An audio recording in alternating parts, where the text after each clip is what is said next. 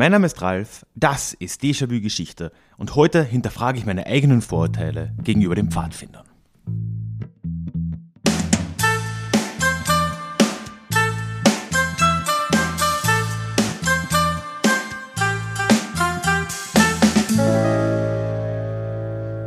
Ja, hallo und herzlich willkommen zurück zu dieser neuen Ausgabe des Déjà-vu Geschichte Podcasts. Wenn du das erste Mal da bist, mein Name ist Ralf und hier in diesem Podcast geht es alle zwei Wochen in die Vergangenheit und zwar immer mit dem Blick auf das Hier und Jetzt und womöglich und oder nötig mit einer Portion Augenzwinkern. Ah ja, und wenn du nicht das erste Mal hier dabei bist, ist dir wahrscheinlich aufgefallen, dass sich ein bisschen was geändert hat. Wir haben äh, eine neue Jingle am Start und ja, lass mich gerne wissen auf Social Media, per E-Mail, was auch immer, äh, ja, was du von dieser neuen Jingle haltest. Der Hintergrund ist der, Erstens, dass äh, ich gerade Dreijähriges hier auf dem Podcast gefeiert habe. Am äh, 14., also am Valentinstag 2018 kam die erste Folge hier raus. Und ich dachte mir, da kann man ja mal was Neues probieren.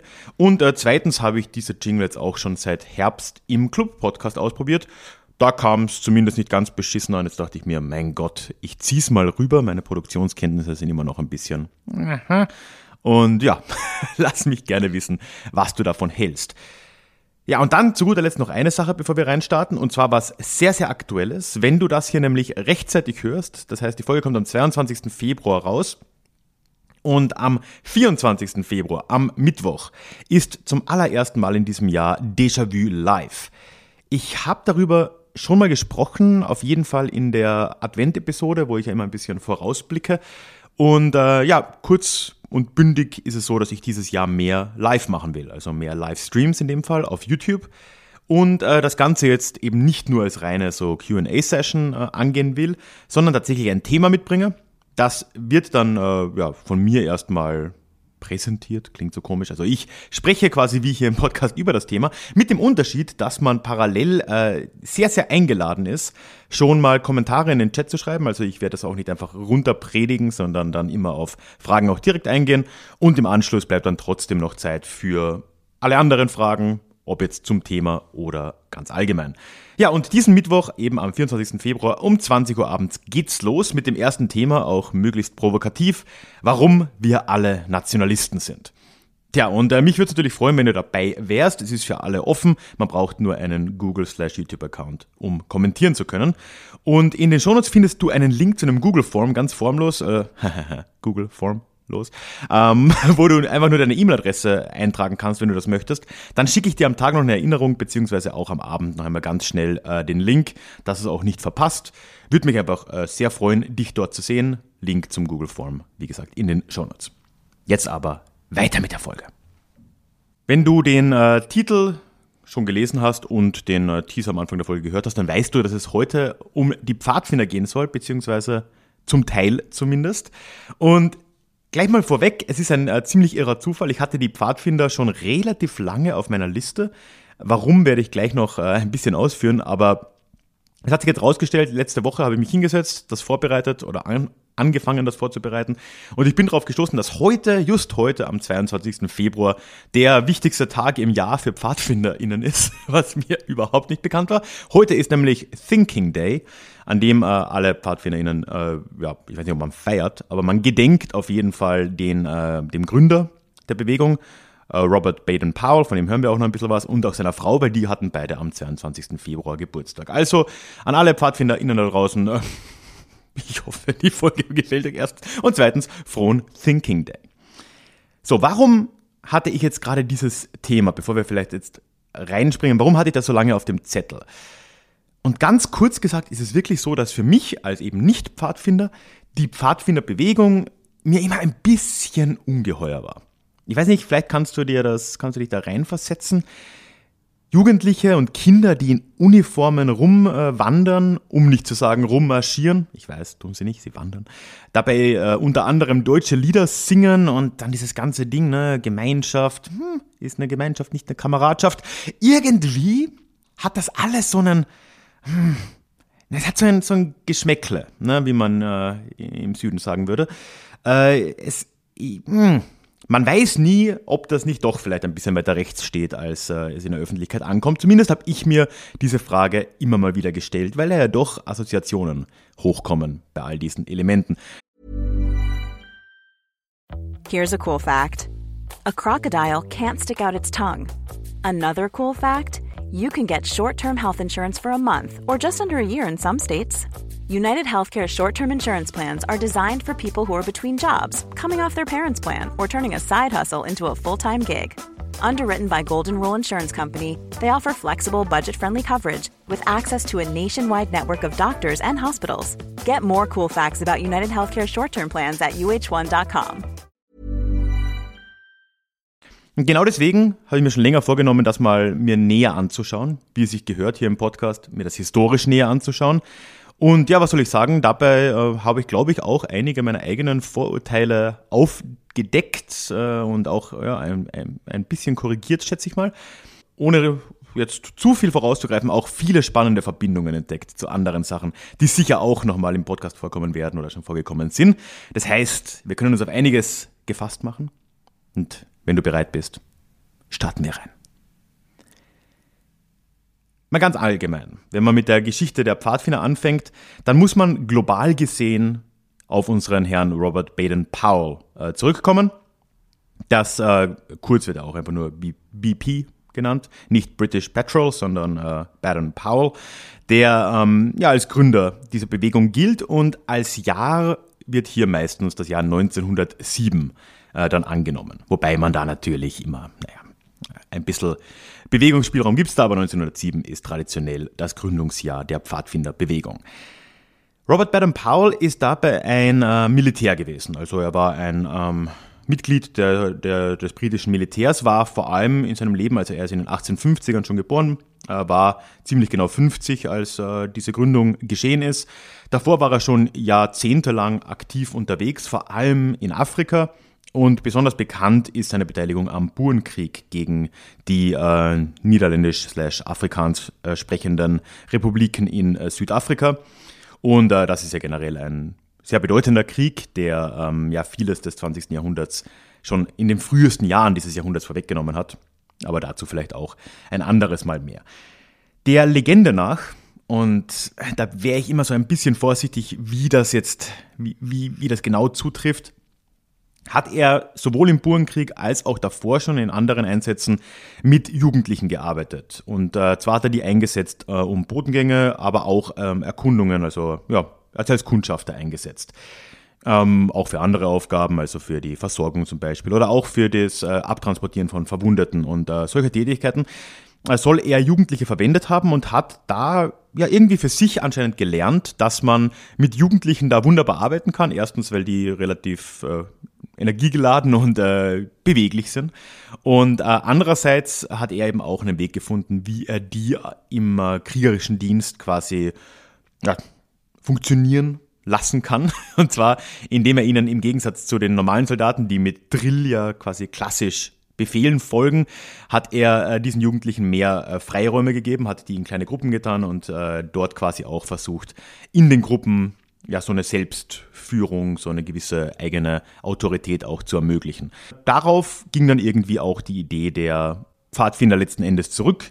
Und nicht zuletzt heißen sie im Englischen ja die Boy Scouts ursprünglich. Es gibt jetzt auch Girl Scouts und Scouts sind am Englischen die Kundschafter, beziehungsweise eben, ja, kommt aus dem, aus diesem Militärischen. Er hat in seiner Zeit auch schon einige Bücher geschrieben. Generell war Baden Powell ein sehr eifriger Autor und äh, auch zu dem Zeitpunkt schon hatte er zig Bücher am Markt. Ich glaube, bis zu seinem Tod, über 30 Jahre später, hat er dann über 50 Bücher geschrieben. Und äh, eines dieser Bücher war damals das AIDS for Scouting, also ja, Hilfestellung zum Kundschaften, vielleicht so übersetzt grob. Und als er dann zurückkam von äh, seinem Einsatz in Südafrika, ist er draufgekommen, dass dieses AIDS for Scouting tatsächlich relativ beliebt war in Großbritannien und vor allem in England. Und äh, dass dort vor allem Jugendliche das für sich entdeckt haben und mit Hilfe dieser Taktiken dann recht spielerisch, aber nicht ganz unernst ja im äh, Wald und auf den Wiesen eben auf äh, Kundschaft gegangen sind und eben dort diese Taktiken ausprobiert haben und sich da eben äh, ja ausgetobt haben. Und er hat daraus dann diese Idee abgeleitet, gemischt mit den Erfahrungen, die er mit Jugendlichen im äh, Kriegsdienst gemacht hat, dass man das doch irgendwie mal strukturierter angehen kann und hat das jetzt eben, jetzt wir im Gründungsjahr 1907, ausprobiert. Konkret hat er dann ein erstes Pfadfinderlager, ein Boy Scout Camp geplant und dazu eingeladen. Es sind äh, knapp 20 äh, Leute erschienen, also relativ kleiner Rahmen. Und zwar war das Ganze auf Brownsea Island. Das ist eine Insel in der Bucht von Poole im Süden Englands. Und äh, ja, dort hat er dieses Lager abgehalten und eben erstmals mit so äh, Ideen experimentiert, die dann später in die Pfadfinderbewegung eben eingehen sollten. Er hat die äh, Jugendlichen nach Altersgruppen eingeteilt, also nicht nach also explizit nicht nach Herkunft und vor allem auch nicht nach äh, Können oder nach Leistung, sondern eben nach rein nach Altersgruppen. Innerhalb dieser Gruppen sollte eine Selbstorganisation möglich sein. Und ähm, ganz wichtig war für ihn da dieses Konzept Learning by Doing, das ihm auch falsch, fälschlicherweise oft attributiert wird, also dass er diesen Begriff erfunden hätte. Das stimmt so nicht, aber es war auf jeden Fall ein wichtiges Element. Ja, und natürlich das Drumherum, ne, also das Zeltlager zum Beispiel ist ja bis heute auch an und für sich ein ganz wichtiger Bestandteil der Pfadfinderbewegung. Er hat diese erste Version dieses Lagers 1907 dann schon als Erfolg auch bewertet und im Jahr darauf das wichtigste Buch wahrscheinlich seiner, seines Lebens geschrieben, nämlich Scouting for Boys, 1908 erschienen eben. Und da ist, hat er jetzt eigentlich alles, was er vorher schon in seinen anderen Büchern und in seinen Erfahrungen auf Brownsea Island und anderswo eben äh, ja schon aufgegriffen hatte, zusammengefasst. Und dieses Buch ist bis heute, wie gesagt, korrigiert mich äh, alle PfadfinderInnen da draußen, äh, ist eigentlich so ein bisschen die Bibel der Pfadfinderbewegung, nach wie vor. Und ja, darin hat er all das niedergeschrieben, was, eben, was ich eben jetzt auch schon genannt habe. Und damit ist ja eigentlich jetzt erstmal schon die Pfadfinder-Sache geklärt, oder? Würde man denken.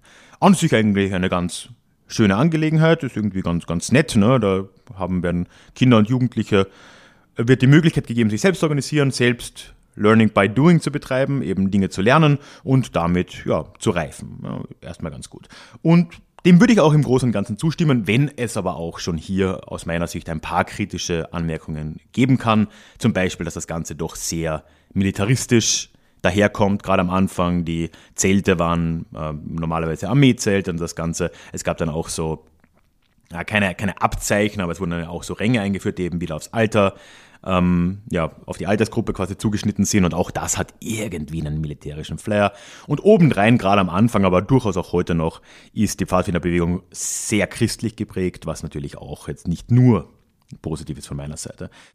Aber gut, das erklärt jetzt noch keine der ähm, kritischen Anmerkungen, die ich am Anfang äh, erwähnt habe, die für mich immer so mich ein bisschen aufhorchen haben lassen, wenn es um Pfadfinder geht, weil davon ist hier jetzt eigentlich noch keine Rede. Denn dafür müssen wir jetzt erstmal unseren Blick weg von der Pfadfinderbewegung ähm, machen und in Richtung Deutschland mal schwenken. Denn bevor die Pfadfinder überhaupt nach Deutschland gekommen sind, ist hierzulande schon einiges geschehen, was in der heutigen Pfadfinderbewegung nach wie vor sehr lebendig ist, was aber mit Baden Powell und den Pfadfindern aus England gar nicht so viel zu tun hat. Und dafür gehen wir ins Deutschland um die Jahrhundertwende, also nochmal so ein paar Jährchen vor dem Lager auf Brownsea Island. Cool fact a crocodile can't stick out its tongue. Also, you can get health insurance for a month or just under a year in some states. United Healthcare short term insurance plans, underwritten by Golden Rule Insurance Company, offer flexible, budget friendly coverage for you. Learn more at uh1.com.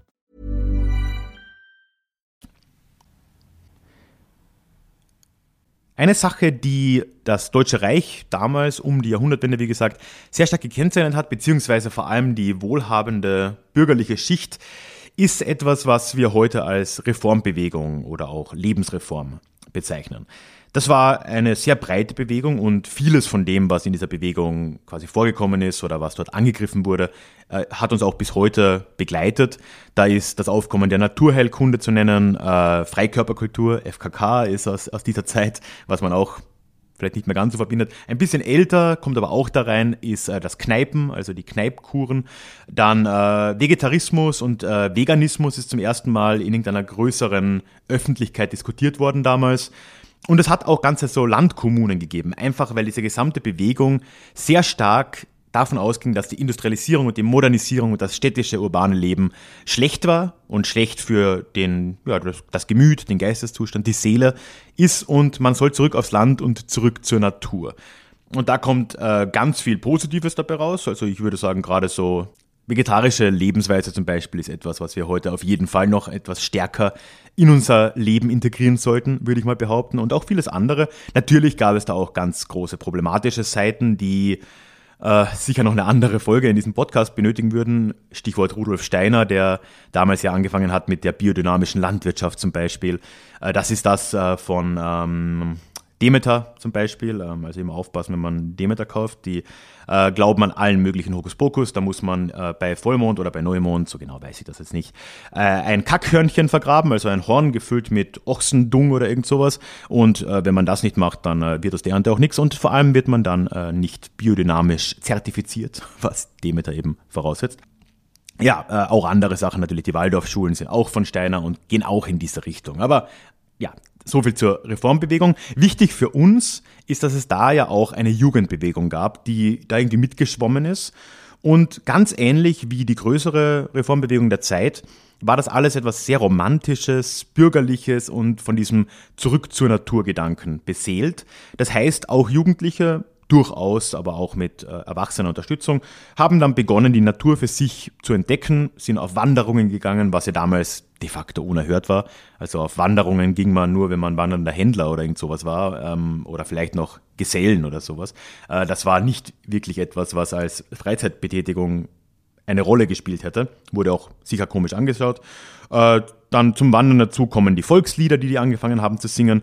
Und wie auch in der Reformbewegung hält das alles zusammen, dass wir da eben einerseits dieses natürliche, zurück zur Natur, zurück zu den Ursprüngen drin haben.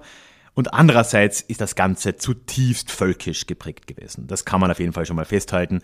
Was nicht überraschend ist. Das hat jetzt nichts mit der Reformbewegung zu tun oder auch nicht mit der Jugendbewegung das Kaiserreich im frühen 20. Jahrhundert bis zum Ersten Weltkrieg war einfach ein zutiefst völkisch dominiertes, eine völkisch dominierte Gesellschaft in weiten Teilen. Sehr viele Gedanken der Zeit, da gibt es ja auch ganz andere Sachen, die großdeutsche Gesellschaft und alles, was damals so in der Blütezeit erlebt hat, war völkisch, nationalistisch geprägt. Und so auch das. Das heißt, das Zurück zur Natur war auch irgendwo zurück zur Volksseele. Das wurde schon so gesehen. Und natürlich passen dann da auch die alten deutschen Lieder und was man da halt so ausgegraben hat, wunderbar dazu. Diese Jugendbewegung hat sich dann ganz konkret um die Idee der Wandervögel herauskristallisiert. Und das ist im Prinzip jetzt in Deutschland der Vorläufer der Pfadfinderbewegung, wenn nicht sogar eigentlich die Wurzel der deutschen Pfadfinderbewegung. Denn diese Wandervögel waren bis in die 20er Jahre hinein die dominante Jugendgruppierung, die eben in diesem Bereich aktiv war, also Wandern, Zelten, Feuer machen, ja, was eben die Pfadfinder heute tun. Das äh, waren für lange Zeit eben diese Wandervögel und die sind eben genau ja, aus, aus diesem Dunstkreis entstanden. Das waren vor allem Jugendliche, weniger Kinder, teilweise aber vor allem Jugendliche, aus gut bürgerlichem Haus meistens, gut nationalen Gemüts. Und äh, ja, das äh, Ganze hat sich eigentlich über die nächsten 15 Jahre sehr gut etabliert in weiten Teilen Deutschlands bis dann eben zum Ersten Weltkrieg hin. Ja, und hier reden wir jetzt ja immer noch über eine Zeit, in der die Pfadfinderbewegung, die eigentliche, die von Baden-Powell in, äh, ja, eben im Jahr 1907 auf den Weg gebracht wurde, in Deutschland noch keine echten Wurzeln geschlagen hat. Das geschieht jetzt erst in einem größeren Stil nach dem Ersten Weltkrieg. Und äh, da kommen wir jetzt in eine Phase, wo wir so eine Vermischung haben und das ist etwas, was die heutige deutsche Pfadfinderszene sehr stark geprägt hat. Nämlich in der Weimarer Republik gab es diese Idee der bündischen Jugend. Und äh, die bündische Jugend klingt schon wieder sehr völkisch, war sie in guten Teilen auch, und war im Prinzip ein ein Oberbegriff über, ja, für all die Jugendvereine, wandernden, äh, zeltenden, singenden Jugendvereinigungen, die es in der Weimarer Republik gegeben hat. Und äh, da gab es jetzt wieder ganz viele. Also aus der Wandervogelbewegung sind ganz, ganz viele andere Gruppen dann entstanden, die teilweise wirklich auch einfach weit rechts standen, die haben sich dann mit alten Ritterorden beginnen zu identifizieren, haben mit Barbarossa-Legenden rumgespielt und äh, von einer Neugeburt der, der völkischen Seele und so weiter halt geredet. Also da war schon ganz viel so rechtsesoterisches äh, Gedankengut auch wieder mit drin. Aber nicht nur, ne? also die bündische Jugend war breit gefächert. Es gab da wirklich aus allen ideologischen Ecken auch äh, Bündnisse, die nicht immer einen äh, völkischen Charakter haben mussten. Und ganz wichtig, es gab inzwischen eben auch in Deutschland in Anführungszeichen echte Pfadfinder, die in diesem gemischt jetzt quasi mitspielten, sich auf die Ideen von Baden Powell und auf diese internationale Ausrichtung auch berufen haben, aber gleichzeitig auch viele Elemente der anderen bündischen Jugendvereinigungen da übernommen haben. Und das ist auch der Grund, warum heute die deutschen Pfadfinder sich sehr stark unterscheiden von internationalen Gruppierungen. Also das merkt man anscheinend angeblich, bei mir immer ein bisschen hören sagen, bei den äh, weltweiten Treffen, das sind die Jum Jumbaloos oder so, habe ich mir jetzt aufgeschrieben, ähm, da merkt man das, dass eben äh, die deutschen Gruppen sehr anders aussehen. Die haben andere Zelte, die sogenannten äh, Koten und Jurten. Das sind eben so schwarze Zelte, die man in Deutschland doch recht gut kennt, mit einer Feuerstelle drin. Das wurde übernommen in der Zeit von anderen Gruppen, ähm, eben in dieser bündischen Jugend. Die äh, Jacken, die in Deutschland sehr stark getragen werden, die äh, Jugendschaftsjacke kommt aus der Zeit und ist keine Idee der eigentlichen Pfadfinderbewegung. Und dann natürlich auch die deutschen Lieder, die auch heute noch wenn auch eine geringere als damals Rolle spielen. Und diese Idee auf Fahrt zu gehen, also wandern zu gehen, was in der internationalen Community gar nicht mal so essentiell ist, in Deutschland aber für PfadfinderInnen eine sehr große Rolle spielt. Zur Ehrenrettung vielleicht von äh, sehr vielen der anderen Gruppen in dieser bündischen Jugend, die ich jetzt gerade sehr stark ins rechte Eck gestellt habe, wozu ich auch stehe, ist ähm, zu sagen, dass im nationalsozialistischen Regime diese Gruppen nicht einfach alle als positiv wahrgenommen wurden. Also es war durchaus so, dass durch das Regime die eher kritisch gesehen wurden, nicht unbedingt wegen ihrer ideologischen Ausprägung. Da gab es sicher genügend, die anschlussfähig waren an das nationalsozialistische Gedankengut. Aber sie haben halt einfach nicht gepasst. Ne? Also es gab die Hitlerjugend und Ziel war es, all diese anderen Gruppierungen in die Hitlerjugend einzugliedern. Das heißt, mit 1933 beginnend und dann bis 1938 wurden all diese Bündnisse zerschlagen. Die letzten waren dann tatsächlich die katholischen Pfadfindervereinigungen, die halt noch eine Zeit lang unter dem Schutz des Vatikans gestanden waren. Aber dann, ja, ab 38 gab es davon nichts mehr und das wurde alles integriert in die äh, Hitlerjugend und auch da gemischt. Ne? Also es wurde teilweise sehr sauber diese, diese Überbrückung geschafft, ne? dass sehr weite Teile der Mitgliedschaft in die Hitlerjugend quasi mitgegangen sind, teilweise auch als ganze Gruppe. Es gibt aber auch genügend Beispiele von äh, ehemaligen Bündischen, die dann eben nicht in die Hitlerjugend sind. Und es gibt sogar ein paar Beispiele, die aktiv daraus dann in den Widerstand gegangen sind. Ähm, also zum Beispiel die Geschwister Scholl sind da ähm, zumindest hat einer von denen, glaube ich, einen Hintergrund in so einer ähm, bündischen Jugend in, den, in der Republikzeit noch gehabt. Und äh, auch vielleicht bekannt in der Region Köln gab es die Edelweißpiraten, über die übrigens meine Cousine gerade ihre Doktorarbeit geschrieben hat. Ähm, und ja, auch da war es so, dass viele der Leute, die da aktiv waren, vorher in der einen oder anderen bündischen Gesellschaft eben unterwegs gewesen sind. Also nicht alle am rechten Rand, nicht alle sofort irgendwie anschlussfähig an die Nazi-Ideologie, aber viele, das muss man sagen, viele dann doch schon. Es ist dann tatsächlich erst nach dem Zweiten Weltkrieg, dass in Deutschland die Pfadfinder, wie wir sie heute kennen und die sich zurückbeziehen eben auf das englische, in Anführungszeichen Original, dass die zur führenden Gruppe in dieser Szene, also Szene Jugend plus Zelt plus Wandern, in dieser, in dieser Ecke wurden. Was einfach daran liegt, dass viele dieser anderen äh, Bündnisse jetzt nicht mehr existiert haben, dass aber auch einfach diese Szene kleiner wurde.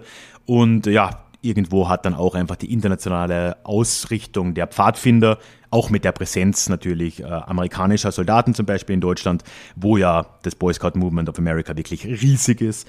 Da hat das einfach irgendwie gepasst und erst seitdem, seit den späten 40ern, frühen 50ern, sind die Pfadfinder eben hier die dominante Gruppe in Deutschland. Aber eben, wie gesagt, immer noch deutlich anders als andere Pfadfinder in anderen Teilen der Welt, weil eben diese Erfahrungen der 20er und frühen 30er Jahre dazu viel Durchmischung geführt haben. Ja, und das ist dann auch der Kern. Das ist, warum mir diese Pfadfinder immer ein bisschen dubios waren. Das ist dieses Lieder, Liedergut, das ist dieses, diese Uniformiertheit. Gut, die gibt es auch bei den äh, englischen und internationalen, aber doch ein bisschen anders. Ähm, und das hat mir immer ein bisschen Probleme gemacht. Jetzt mit dem Blick zurück kann man aber, glaube ich, und da muss ich meine eigene Meinung vielleicht auch einfach ein bisschen revidieren, kann man den äh, Pfadfindern und da schon einiges Positives abgewinnen. Und äh, ja, vieles davon ist eben auch eine Tradition, die ich glaube, da können wir uns einig sein, ein bisschen merkwürdig anmutet, aber wo dann doch zumeist äh, nichts äh, allzu Böses dahinter steht. Ja, eigenartig finde ich es trotzdem nach wie vor, aber naja, das ist ja eine andere Thematik. So, jetzt ähm, schon länger wird hier draußen irgendwie, ich weiß gar nicht, rumgebohrt oder so. Das heißt, äh, wenn du jetzt was im Hintergrund hörst, ja, tut mir leid, ich ziehe es jetzt durch. Wir sind jetzt ohnehin schon eigentlich am Schluss angekommen. Gerade, äh, ich habe jetzt mehrmals gesagt, ne, wenn du da irgendwie mehr Bezug hast zu den äh, Pfadfindern, dann lass mir gerne einen Kommentar da.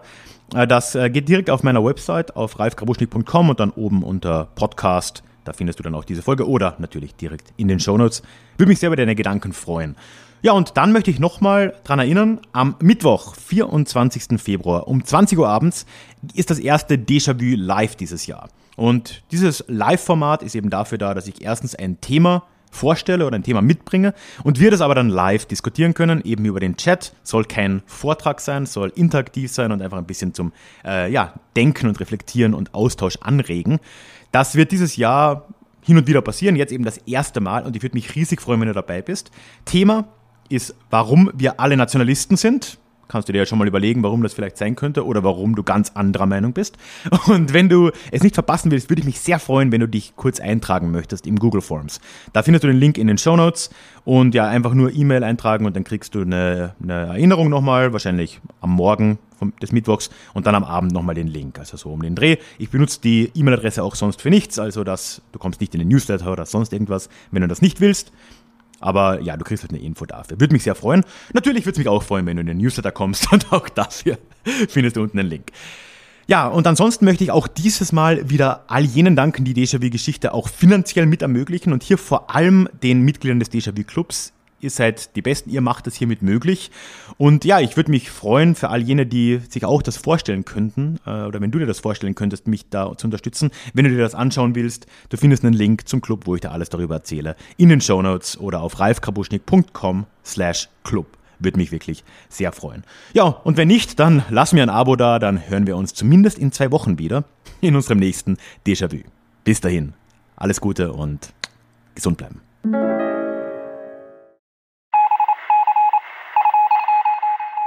Möchtest du dich noch mehr mit Geschichte beschäftigen? Dann werde doch Teil der Community und hol dir deine persönliche Dosis Geschichte regelmäßig ins Postfach. Mit dem Déjà-vu Geschichte Newsletter. Dort erwarten dich abwechslungsreiche Geschichte-Häppchen, zweimal im Monat direkt in dein E-Mail-Postfach, Austausch mit mir, ich kann dich erreichen, du kannst mir direkt antworten und ich melde mich auch garantiert wieder zurück. Und als Dankeschön das exklusive Hörbuch Psoffene Geschichte, wie Alkohol die Geschichte prägte direkt zum Download nach deiner Anmeldung. Alle weiteren Infos zum Newsletter findest du verlinkt in den Show Notes oder auf ralfgrabuschnik.com slash newsletter. Ich würde mich sehr freuen, dich dort begrüßen zu können.